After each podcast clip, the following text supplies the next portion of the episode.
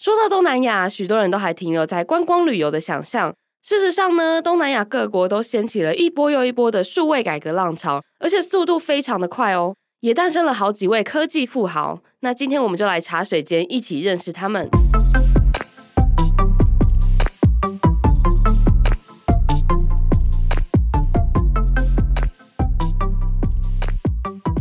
天是我们开工后的第一集记者茶水间，那就先祝大家今年都可以财源滚滚，因为我们今天要介绍呢，也是一些。非常会赚钱的人。好，那我们今天呢，先欢迎我们这一次东南亚科技富豪专题的制作人建军。好，大家好，我是建军。还有我们的记者以华。Hello，大家好，我是以华。没错，那这一集呢，我们就要跟大家来聊聊几位，就是我们挑选的东南亚科技富豪这样子。那我想说，因为我们其实我们在场的各位，其实我们一起去过东南亚。对，我们在二三年的员工旅游，我们就一起去了泰国清迈。对，清迈，我们一起都有去过嘛，所以大家应该都体验过东南亚。其实我们常常讲说东南亚，但实际上东南亚里面有非常非常多不同的国家。因为之前我觉得过去在讨论这件事情的时候，很常会把东南亚视为一个地区、一个国家这样。但是实际上，他们里面的每一个国家有非常多不同的文化，或是历史，或是宗教也好，都是非常不一样的。那我觉得大家可以先，我们先来聊聊对东南亚的印象好了。那建军先啊，因为其实我去过东南亚，就只有员工旅游那一次啦。啊，那是你第一次去吗？对对，那是我第一次去东南亚。其实我，有人第一次去东南亚。有没有像那么大声？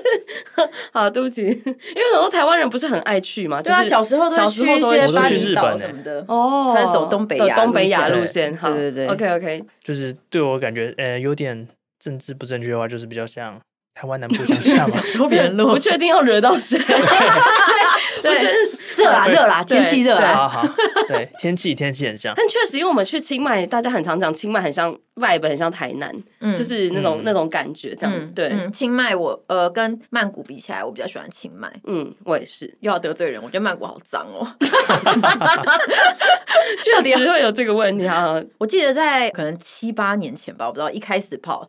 我之前跑过一段时间电商的时候，嗯、大家就会一直在讲，就是新南向那个时候，哦、嗯，就是说大家可以跨境去那边做一些什么啊，然后是一个未来新商机啊，啊、嗯，大家都蓄势待发。然后中间我去跑了一段时间的零组件，再回来跑电商的时候，发现大家还在。还在讲，还在哎，东南亚未来是，对，所以我就觉得说，哦，一路说到现在，其实也可以了解中间有一些困难的地方，对啊，像刚刚讲的，我们一直把它视为是一个整体，但是比如说就以印尼本身来讲，它就是地形很碎嘛，嗯，所以说在物流上面、金流上面就会比较困难，比较困难，对，而且零售又是一个要很落地的产业，嗯。嗯，所以说。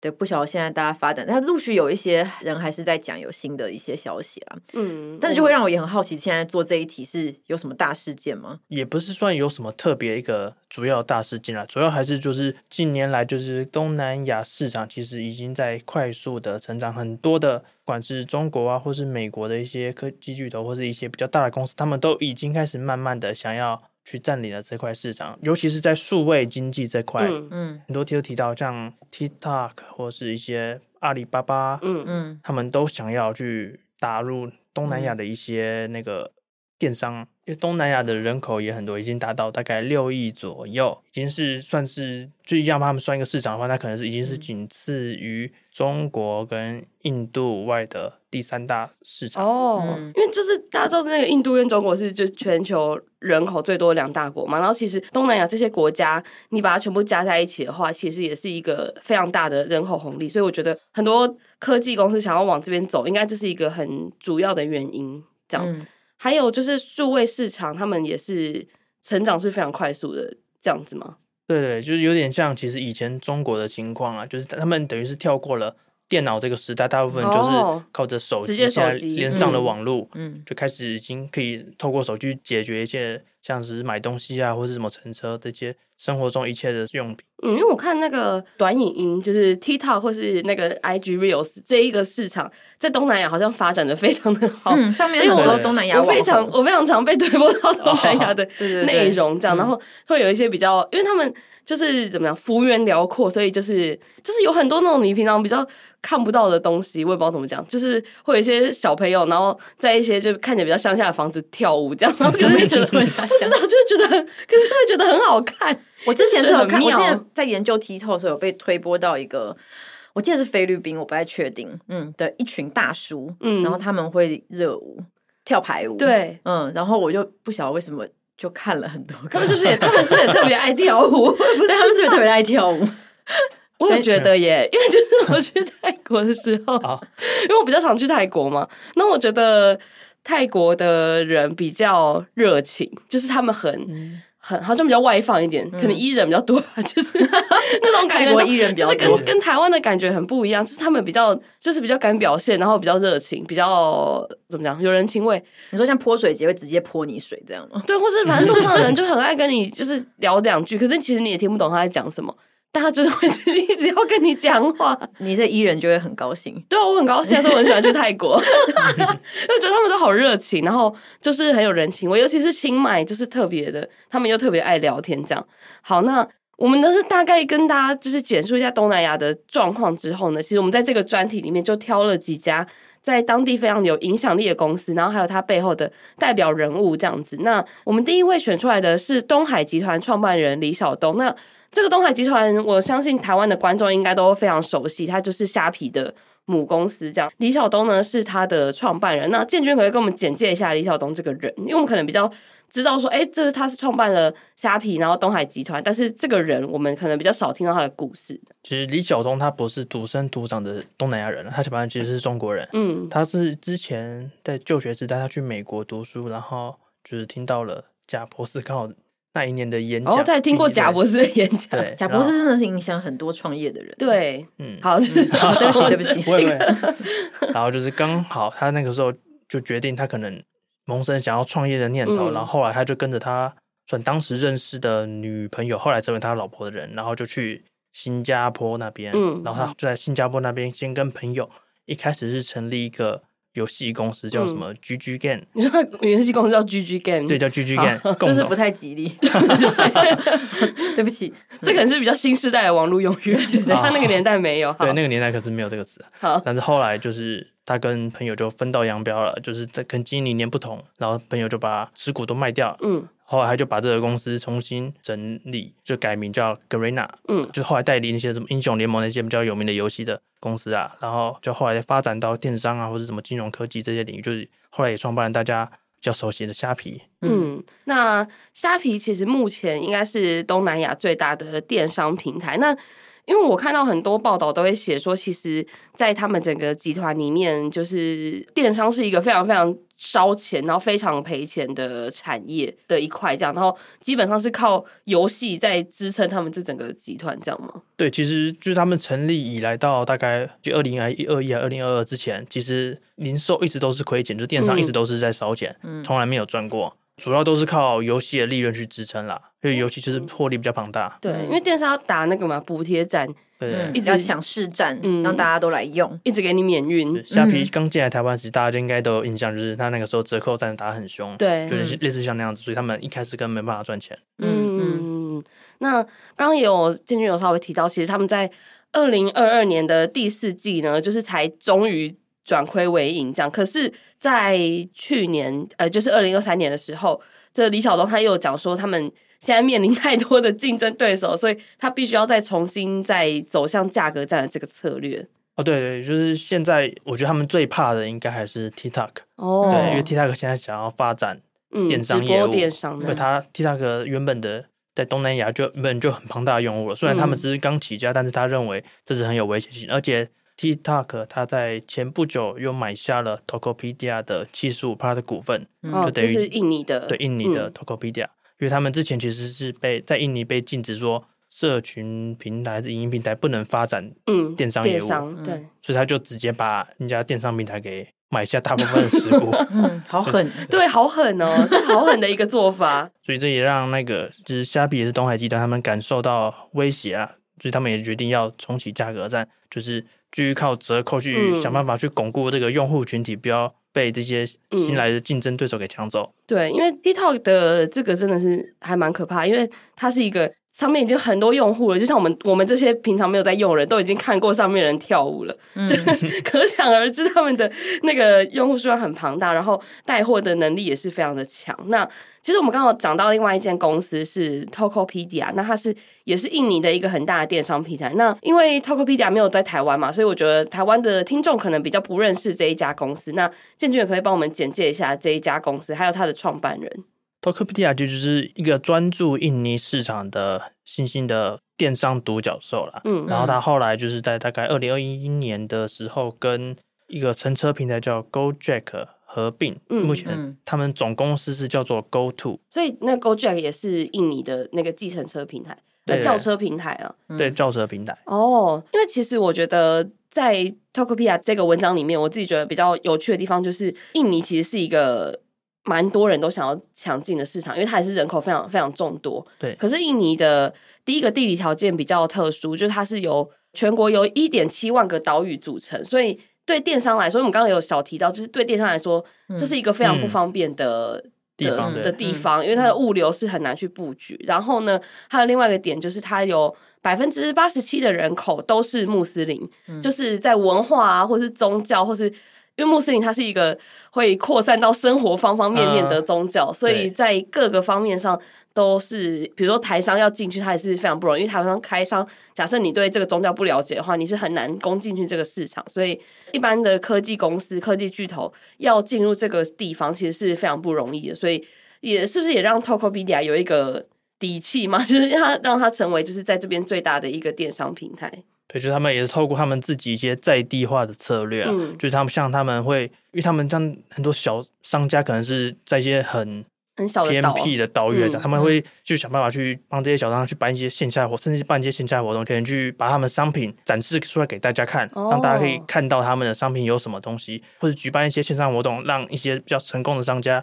去想办法去跟这些可能还在想要努力发展的商家去分享他们的成功策略，就是教导让他们怎么样可以把自己的商品卖出去。他们会举办一些这样的活动，商家方面他会举办一些这样的活动。然后在用户方面，那他们像针对一些穆斯林用户，他们会有推出一些什么穆斯林的商品专区啊，就是保证这些商品都是很符合清真规范的嘛。嗯。然后还有一些什么叫清真的支付办法。我刚看到这个，我觉得超有趣。我，我也是，因为我就对之前对清真的理解比较。仅止于那个产品，对对对，不能不能生对对生产线要很干净，对，也不是干净，甚至要符合规定，对对对对对之类。但我没有想过符合教义的支付方式。对，因为就是我们有讲到说，其实伊斯兰教是禁止放贷收取利息哦，就是有些你不能借钱然后收利息这样，所以不能后支付，后支付不能收利息，不能收，你可以后支付，但你不能收利息。对，嗯，其实好像有。针对伊斯兰这些教义，有成立一种叫伊斯兰银行，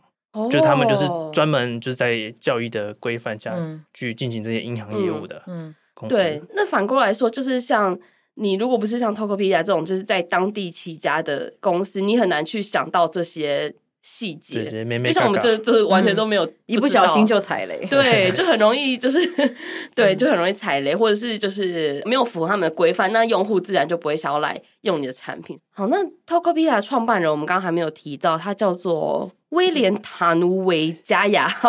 那那我自己觉得他的故事也是蛮特别，因为其实我觉得在东南亚创业好像是一个嗯相对比较困难的事情，因为。在这边，就是可能科技的那个十年前啊，十几年前，它科技的那个产业没有到很蓬勃，然后也没有说一个先例，告诉就是之前的例子，就是说，哎，有什么样成功的案例这样，所以呃，他的故事我是觉得我们可以分享一下。哦，就是主要是他的状况比较反映了，等于是说东南亚当时创业家的一些情况，就是。投资者他们不看好东南亚会出一间独角兽或是一间比较壮大的国际级的公司，嗯、所以他们并不是很愿意去投资这些这些新创公司或这些创业家。就他一开始也是被人家讲说，哎，那如果你遇到了国际巨头过来跟你抢市场，那你怎么办？对，或是说在你之前，那你讲得出任何一个印尼有什么成功的科技企业家吗？就他会遇到这些质疑，但是他就算受到质疑，他还是决定。就是要创业，就是他觉得他希望也可以当自己的平台，可以成为就是各个商家，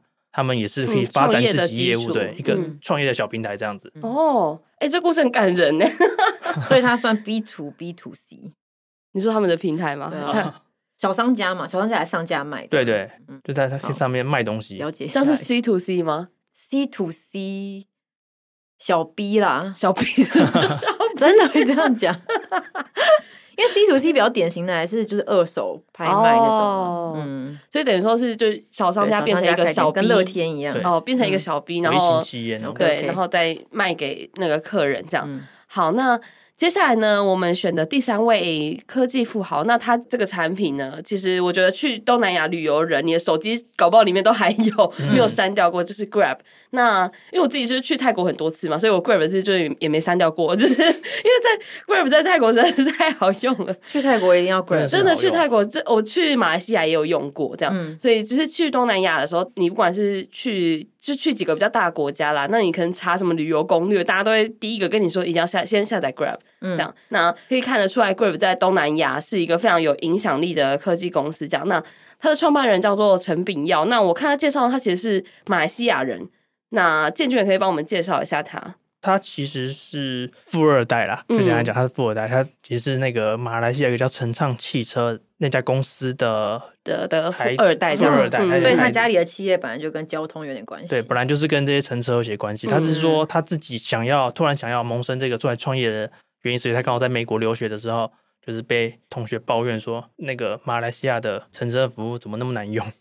嗯，他就想到哦，这可能是一个突破口，或是一个需要改善的地方。嗯、那他就刚好有决定，想要回国的时候，想要去创业，去改善这个乘车的部分，嗯、让乘车可以更安全，或是收费可以对更透明之类的。嗯，嗯，对，因为我觉得十几年前去的时候，就是长辈都会有一个印象，就是你去泰国叫车。就是可能他们就会乱开价什么的，嗯、那个叫什么布洛克文章就跟你说，你一定要先讲好价钱，嗯，然后但是你就算这样也是可能会遇到乱开价的状况，所以有这样子的一个科技平台，就是反正多少钱就是多少钱，就是大家都用一个比较公平的方式、公平透明的方式 去搭车，我觉得对观光来讲是一个非常非常大的注意嘛，嗯、对，就是旅客会觉得哎、欸、这很棒，就是比较愿意去这个地方，嗯嗯，因为我很好奇，Uber 有经营过东南亚市场吗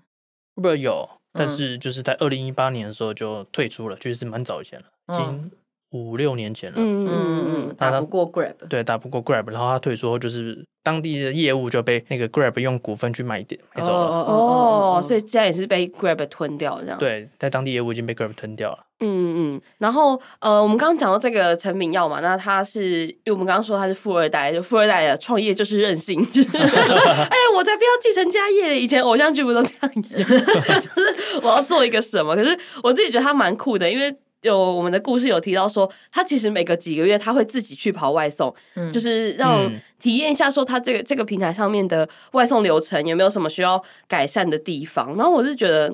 就是还蛮你知道，不是我们想象中那种富二代，就坐在办公室里面然后指挥这样子。嗯，但这个真的是要诶、欸，我之前采访过台湾的 foodpanda 的长官，也会说。他一开始要报道之前，他先去跑一跑，嗯，嗯，了解一下，那才知道说客人或是那个外送员的心酸在哪里。对对对，那我也有听过便利商店的，就是经理级的对主管们，其实每一年都还是要去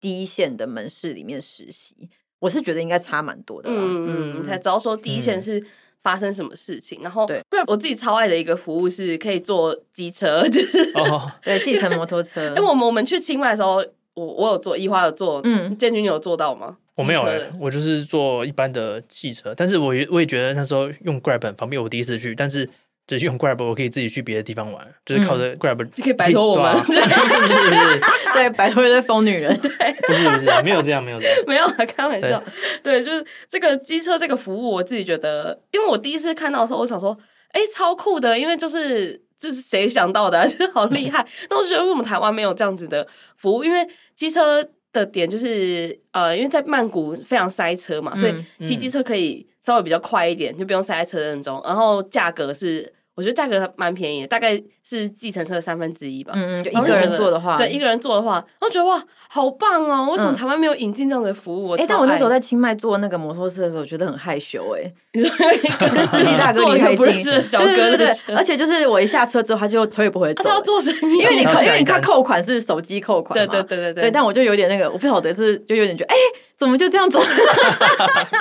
哎呀，没有多聊两句，对对对对，哎，但我想到，因为我高中的时候是在那个关渡的圣心女中，然后呢，那个时候其实那边就是北投那一区是有计程摩托车的，很早期，高中的时候多久之前？哎，你的步入年龄，对对，二十二十 二十，哎，快二十年前，对对对，就那时候是没有那个智慧型手机嘛，就要打电话去车行，然后就会有好酷哦，这这从来没有，就会有阿北骑着那个野狼。来接你，野狼野狼打挡车，对对对，然后他就会塞给你一顶安全帽，就上车这样。然后我记得从新北头坐到北头三十块台币，哇，那很划算呢。对，然后也可以那个也可以 Uber E，你可以叫他去买东西来送来给你。对对，很久以前就就有这个生意了。对，我觉得很妙哎，我觉得台湾应该也要推这个服务，但后来就没有，后来没有变成一个。对，我不晓得这个跟法规上面，对对，不确定。对。的问题，就像我就完全不会骑机车啊，就算路上有再多 GoShare 或是 WeMo，对我来说也没有也 no 数，就是我就是不会 骑。对，所以好，希望可以带出这个，这竟然是我的愿望。对啊，可是我觉得可能是有规规范，不然的话，我觉得一定有出现过。对啊，好，那之后我们可以希望我们台湾有这样的服务。然后 Grab 我自己看到一个还有很好玩的，就是呢，因为东南亚的人非常喜欢吃榴莲，对，所以呢，它有一个 外送服务叫做 Grab Durian，就是榴莲。这样，然后竟然借此成功销出三四十吨的榴莲，然后至今呢，榴莲仍然是平台上的热门商品。我看到这个时候，我想说，我看到就是在文章里面看到这句话的时候，我就是把它复制下来，然后我就挂号说超酷 因为真的有够酷的，怎么会就是专门为了榴莲有一个？所以是真的很急着吃榴莲哦，还是榴莲很难很难就就就就像是那个卫生纸你会想用嚼的一样？对对，是这个逻辑是这样吗？他们自己比较自豪，就是说他有做一个流程，就是说你可以把他会把榴莲放到密封袋里，就是因为榴莲有味道很重嘛，嗯、所以其实你放到那个外送小哥的那个送车箱箱里，嗯、它里面其实都会有，那就是有帮到，就是让这个外送员更愿意去把这些榴莲去送到那些想要吃榴莲的用户手中啊，而且他们其实在各国也会。举办一些像榴莲节之类的活动，就会卖对，好，台湾有珍珠奶茶节啊，哦，对对对，卖各种榴莲制的商品啊，或是嗯各种品种的榴莲，哦，好酷，那就是所以就有点像是那所以说台湾的 Uber 应该有一个就是专门送饮料的，是这样吗？对，台湾送满应该送很多饮料，但我觉得好像也不用特别一个专区，因为那个就是。本身应该是这个平台上面已经最大宗的生意。嗯、对，台湾人就是很很爱喝饮料，跟东南亚人很爱榴莲一样，嗯、这种感觉。好，那今天呢，就是跟大家介绍了三位东南亚科技富豪。如果呢，你对就是他们的故事啊有兴趣的话，其实都可以在数位时代的网站上看到我们的这个专题，那里面有更多详细的内容，这样子。好，那今天非常感谢建军跟以华的分享。如果你喜欢这节内容，也别忘了给我们五星好评哦。那我们就下周再见喽，拜拜，拜拜。拜拜。